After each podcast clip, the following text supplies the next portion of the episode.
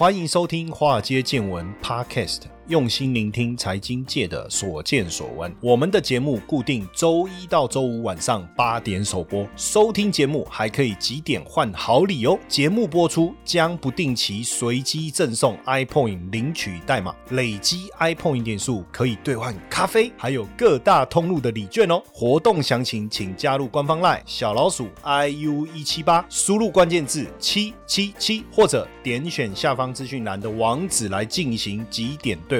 让古怪教授请您喝咖啡拿礼券吧。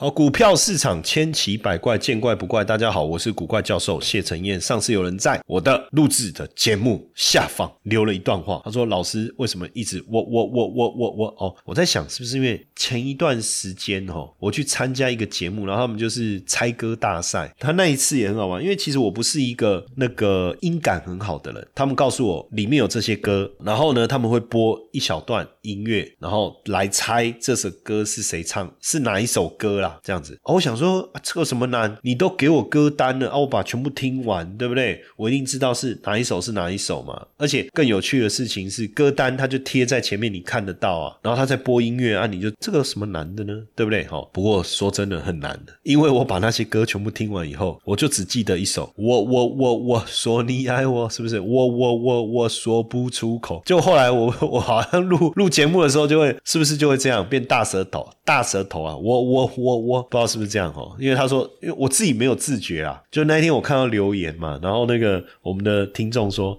哎，老师，你为什么一直我我我我我我我我我？哎，那一首歌是不是这样唱？我我我我说你爱我，我我说不出口，是不是大舌头嘛？这这首歌是不是这样？我也不晓得。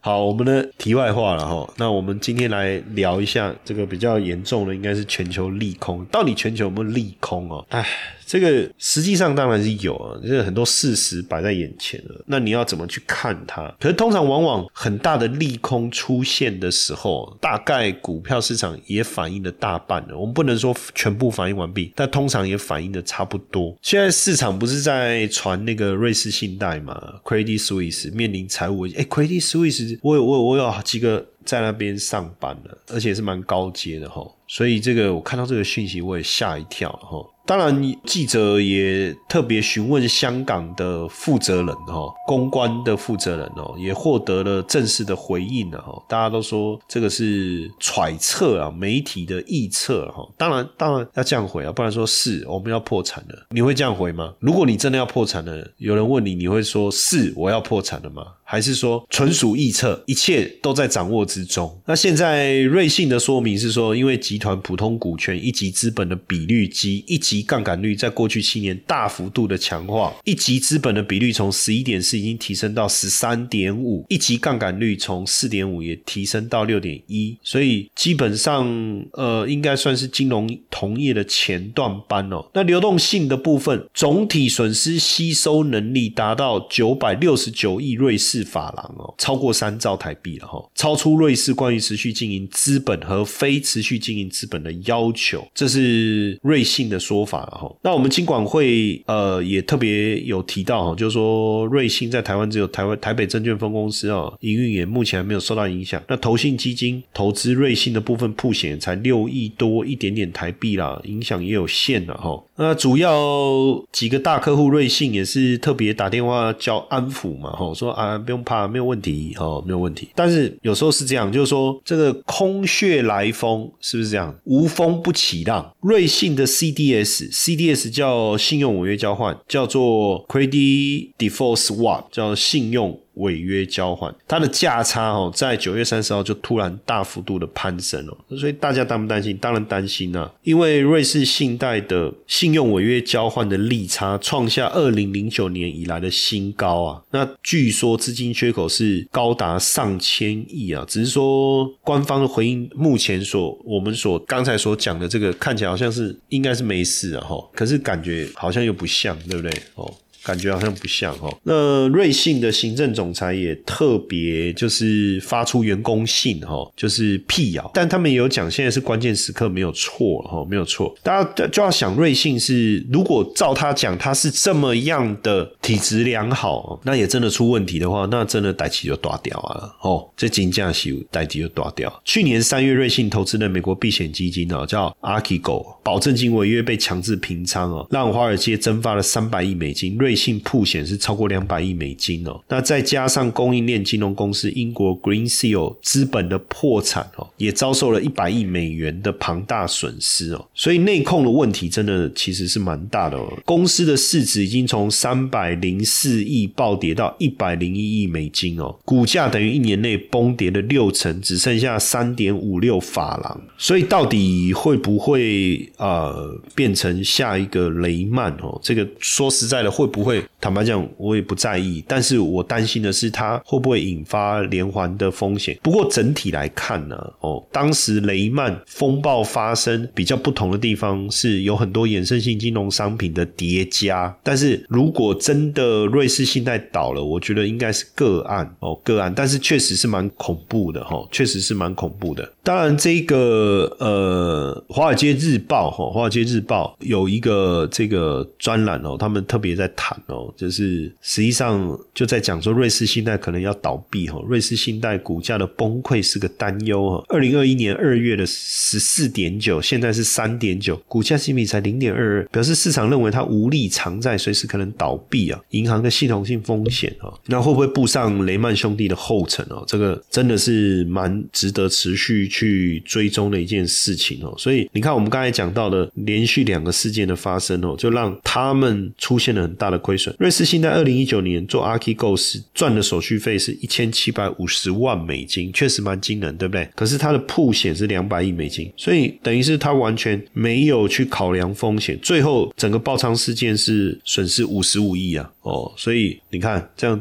得不偿失吧，是不是？所以现在当然对我们整个呃台湾的金融业来讲，大家也是紧绷神经啊，避免遇到像上次雷曼同样的一个事件哦。但整体来讲，现在全球六大利空哦，六大利空。第一个，联总会的鹰派的言论持续的升息，要对抗通膨。欧洲央行的总裁拉加德表示，未来决策会议调高利率，保持物价稳定。然后最近英国是不是要要减税，举债减税？虽然法夹湾把最高税率要减免这个事情拉回来，但是还是减税。俄乌公投的过关，地缘政治风险的升温，还有天然气管线到底谁破坏了？这个我在媒体还有特别讨论过哦。还有共居老台的问题，有这个英王之称的圣路易联准银行总裁博拉德他就警告啊，他说利率哦一定要升到四点五，才有办法控制住物价的压力哦。这件事情其实确实，我觉得。这是最大的最大的引爆点了哈，因为你如果不断的这个强势的一个升息，确实会给美元带来强升的推升的力道，那也会引发了其他货币的一个修正，引发了其他货币的修正。虽然最近没有错啊，因为英镑的反弹让美元指数的稍微修正，美债也做了一个压回，对不对？十年期美国十年期公债殖利率一度冲破百分之四，但最近又跌下来，但有没有改？变重创市场、重创债市的力量，联总会是不是还是真坚定的升息？通膨到目前为止有没有明确的受到控制？看起来是没有，所以联总会还有一段路要走哦，不要被这个短期的现象所影响。所以整体来讲，除非联总会达到他的任务啊，要不然看起来一定是持续升息到整个通膨都控制好为止啊。现在经济学人就特别提到，现在已经进入了全球已经进入了纾困所有人的新时代啊。纾困所有人，你看过去这什么逻辑？二零零八年、二零一一年、二零一五年哦，甚至再往前推两千年，如果更早，你要去想，这一九九七再往前，还有一九八九。整体来看哦，拖累经济的因素到底是什么？高通膨抑制消费跟产出啊，解封而来的服务业的需求失去动力了。那各国升息又压低了全球需求，现在贸易恶化了，然后这个不确定性当然让民众跟企业的的信心是滑落的哦，是滑落。所以现在全球的整个 GDP 的预估是往下看的。欧洲央行也下修了欧元区的经济预期，估计今年成长三点一，二零二三年只有零点九，二零二四只略增一点九。今年第四季跟明年第一季很可能哦是负成长。那这个就如果是这样，就符合连续两季衰退的技术性衰退了嘛，对不对？哦，那欧元区的八月份的通膨，你看九点一，那通膨率这么高的情况下，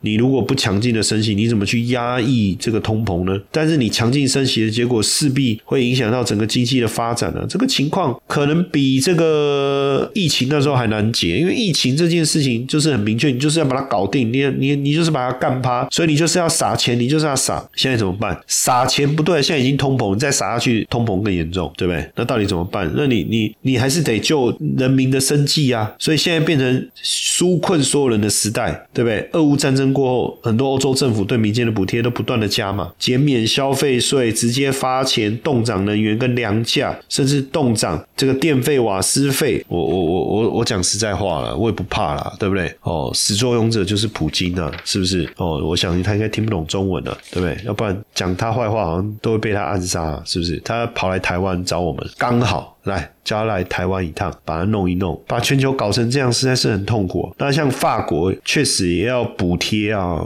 暖气的补贴、能源的补贴、中小企业税的补贴，这种纾困的现象，其实并不是一个好现象哦。所以，哎，这确实是一个很大的一个灾难呢。在我来看呢，各对各国来讲，你要去思考，就是说，你的通膨持续升温，然后你又要升息去抵御通膨，伴随经济的这个弱。弱势弱弱化，你又要去因为能源价格高涨的结果冲击到民生，所以你必须要去补贴，那要增加政府的支出，所以政府的债务就会不断的攀高啊。那政府债务不断攀高，最后还债的来源从哪里来？大家没有想过吗？政府借钱你要不要还？要啊。因为政府借借的钱是跟谁借的？可能跟这个国家的人民借的，可能跟这个国家以外的人民借的，就发行债券嘛。有钱人他就去买债券，所以变成大家。都变成有钱人的奴隶了，因为政府发了这么多债券，很多人会觉得很奇怪，政府要做这么多事情，要发很多的债券，那他发的那些债券的钱从哪来？自己发行自己认养吧？不可能嘛？那就是有钱人把它给吃掉了，对不对？那有钱人吃掉了，他们就去赚。如果在不倒的前提之下，就是利息就一定收进来嘛。那现在整个殖利率攀高的情况下，你看十年期公债殖利率，英国的十年期国债十年期公债殖率最高飙到四点五，Triple A 的。债券呢，殖利率四点五，买有什么好怕的？那我们一般人也很难买啊，对不对？但你利率持续在上升，会不会有什么影响？如果其实殖利率上升的结果，那当然就是因为大家持续在抛售债券，那债券价格持续的下跌，会不会影响？一定会。所以为什么英国的央行看到这个殖利率不断上升，它殖利率不断上升的背后，代表着债券的价格不断的下跌。哦，这件事情你要理解，就殖利率上升代表价格下跌，代代表人不。不断的在抛售债券啊，所以让殖利率上升了。那所以这个时候，英国的央行就不断的进进场抢五十亿嘛，每天买五十亿嘛，英镑啊，要买到十月十四号嘛，总共要买六百五十亿英镑。为什么？就是避免它的殖利率不断的攀高啊，这个会产生很大的问题啊，哦，这会产生很大的问题。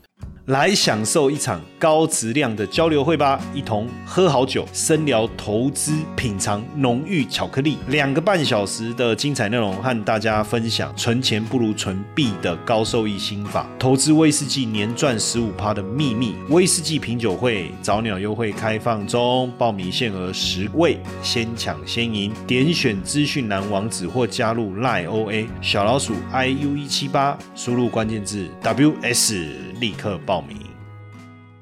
所以，呃，随着美国的鹰派，然后大幅度的升息，引发了其他国家货币的一个大幅度的贬值，然后随着引爆了这一连串的一个效应，这样的状况正在影响着全球，正在影响着全球。那现在在金融市场为了避险，大家大量买进美元的其他货币的一个贬值，其他债券市场价格的崩跌，后续万一产生的流动性的一个问题，到时候该怎么办？目前来看，英国的债券占全球固定收益市场排名是第五，也算也不到第一名，也不到第二名了。但是当它债券价格大幅度的下跌，它是 Triple A 啊，但是它排第五啊，所以量肯定比欧元债券、欧盟的债券或是美国的债券量来的少。那怎么办？Triple A 嘛，反正还没有降平之前，我也不担心它会违约啊。那怎么办？我 hold 英国债券狂跌嘛，有人卖嘛就跌嘛。但怎么办？那我去卖其他美国或欧欧某，它会产生连锁反应的。它会导致其他的债券去跟着修正。那现在欧元区的经济也要进入负成长啊，欧洲央行的总裁自己承认的啊，可是没有办法，因为你通膨的结果，它必须要去升息，只是升息的力道可能没办法像美国这么强的情况下，那势必还是要看到这个美国美元指数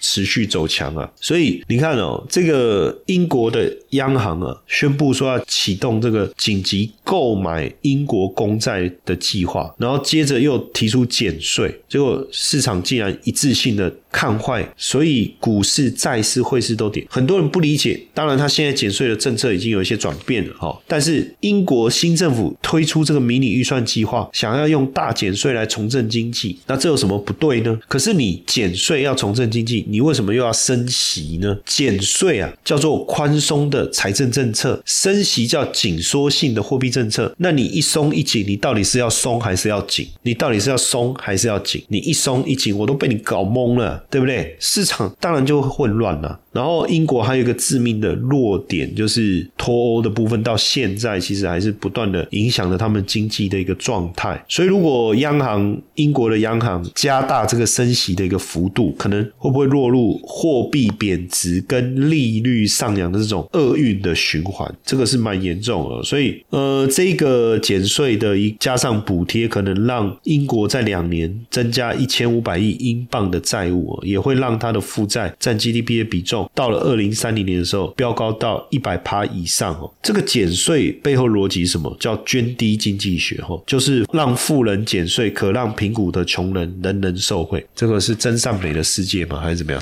不然为什么他会这样想？这后面有捐低经济学的有没有实物的经验？那为什么他做这？因为他之前做过啊，也是类似这样。最后就是减税要提振经济，结果经济没有提升，通膨却变得更严重。然后结果经济通膨更严重，经济衰退的力道更强，会变这样子。当然现在是针对四十五趴的所得税计划做了一些调整，最高因为原本这个最高的这个所得税计划也要取消，那现在是做调整。那至少这。这个要调整的这个讯息出来哦，市场有稍微买单呐，因为十年期公债殖利率就掉下来了，破四趴了，英镑也反弹，哎，要不然英镑跌到一点零七，你可以想象过去英镑是一英镑可以换两块美金，现在一英镑换最低一点零七美金，哇，这个有点难以想象哦，有点难以想象哦，这是过去曾经在一九八四年的时候，英镑有一点零八吧。它破了，跌破，所以哎，这个也没有什么不可能的哦，没有什么不可能。就是说，你一个国家的经济如果持续走弱，货币的这种需求性，对它货币的需求性，当然就持续减弱了哦，就持续减弱。所以现在对于全球经济来讲哦，大家都在升息，那消费者的需求开始反转，所以呃，对景气的不确定，或是对大宗商品价格的波动、地缘政治的风险等等，加上通膨持续压不下来。这是我们目前面对的困境。呃，我们目前面对的是一个很紧张的时刻啦，因为二零零七年八月那时候的状态哦，状态呃，其实相当的严峻哦，相相当的严峻。那所以我们也得还是得持续的去关注这个未来美元利率变化的一个情况哦。那现在英国的政策如果能能够稳定下来，或许英镑的弹升也能够带来一丝丝喘息的机会哈。那只是说这个喘息的机会能。持持续多久？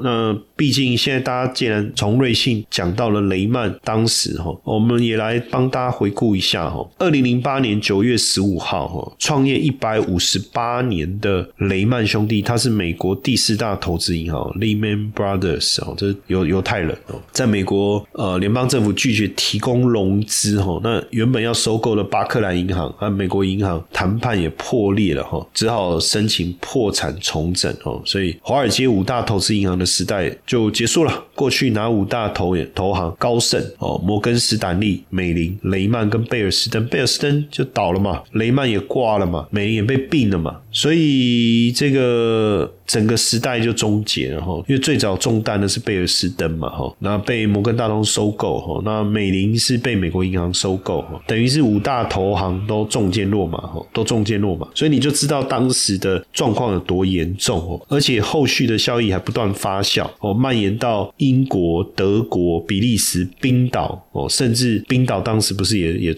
也也也出现破产。所以当时确实蛮严重的，哦，确实蛮严重的。哎，那当然，因为也是因为两千年呃科技泡沫化之后，哦，联总会的连续性的降息，把联总联邦基金利率从六点五降到一趴，哦，那低利率当然释放出市场大部分的资金，那这些资金又涌入房地产，然后房地产市场又做了所谓的资产证券化这种多层次的一种包装的衍生性产品，所以当一个出问题的时候，它就会产生连锁反应的爆开啊！所以当时甚至这个问题严重到连房地美，呃，房地美跟房地美是美国两大房屋抵押贷款机构，就因为这样子，也因为这个房贷的品质哦严重的下降而产生亏损哦。最后这个也是相当严重哦，因为规模太庞大了哦，这个真的没办法倒了，倒了这太严重了。后来是美国财政部接管注资了一千亿美金哦。那当然这个事件之后，你美林证券。也出问题怎么办？美国银行就收购了嘛。那再来又雷曼，雷曼问题更大，那又谈没办法。后来哦，这后面还有一个 AIG 耶，哦 AIG 申请融资八百五十亿啊，你就知道当时整体的状况到底有多严重哦，多严重。所以这个就是我们所谓的黑天鹅，我们所谓的系统性风险哦。那就从美国到欧洲，大型金融机构倒闭的风潮方兴未艾，这是是非常严重一次非常严重的这个经济。危机哦，经济危机，所以当然各国后面做了非常多的纾困哦，做了非常多的纾困，但是也花了非常长的时间，才让整个市场慢慢回到回到正轨哦。所以当刚才看到那个那个瑞说瑞信的事件有没有可能引发雷曼风暴，这个是很耸动的哦，这个不是开玩笑的。当时我们在金融圈的人都失业啊，没有办法，即便过去几个在香港高高在上的哦，很很屁哦。对不对？在大的投行上班啊，也被裁掉了，没什么好批的。大家那时候这个那那个个什么成语来形容啊，就是这种叫“书到用时方恨少”，要用成语的时候突然想不出来。不管你在哪一家公司，都一定受到波及啊，都受到波及哦。所以那时候我也确实有一段时间哇，也受到影响。而且那时候如果还有印象，在很多美国华尔街那金融高层啊，挂一个牌子在路上，有没有？就是找工作的牌子啊。那时候新闻都有播报，那时候就突然觉得啊，当什么金融业什么金饭碗呢，对不对？那时候你也不用讲什么做股票比较好了，那时候大家都很惨的，做股票赔更惨的，对不对？那时候都会觉得说公务员最好，公务人员对不对？铁还真的是铁饭碗，对不对？哦，所以有时候就是这样啊，做一行。总是有那一行的苦啊，所以我说我看到那个瑞信，哇，什么雷曼风暴，坦白讲，那个是很严重的。我是觉得标题耸动了，但有没有问题？确实有了，但有没有严重到像上次雷曼这样？因为那个真的是请那个所有的金融机构的倒闭，那个是请政府资力要去救，还不见得能够救得起来的一个状况，而且不是一家，是接二连三的，那是很可怕的，那是很可怕。如果真的再发生，那对。全球金融体系的冲击那是非常大的，因为在那之后又有巴收 three 这些，大家在金融产品的发行上有更严格的规定，因为避免有任何一家金融机构又出现这样的一个动摇的时候，去影连锁反应冲击到全体的全球的金融市场，那不是大家能够再承受得起的。所以你说，你说是不是有可能发生？我也不敢跟你说不会，但是整体来看，是不是有大家讲的这么严重？啊？哈我们当然持续观察，但是说真的，就危机是有的，哦，危机是有的。那转机到了没有？哦，那就要看你是要转去哪里，对不对？但基本上，我觉得先不要。用太过这个乐观的态度哦。当然，我我一直觉得说，好的机会找到值得投资的标的，逢低承接，这些是没有错的。但是你也要有足够的资金，然后能够去应付未来整个如果景气真的衰退哦，整个金融危机真的发生的时候，你有多余的资金可以去运用。然后你怎么能够在金融市场去找到一个对应的投资的方式？其实很多年前我就在倡导波动交易啊。为什我倡导波动交易？我说长线的投资你要做没有错啦，长线的投资你要做没有错啦。但是你有没有发现呢？你要持续性不断的做一些短期的操作，才能持续帮你带来现金流，长期去累积你的资产。但是你要透过不断的交易，而且要不受多空影响、市场多空变化的影响。那当然你的胜率要高，你的出手的时点时间点就要正确。可这件事对很多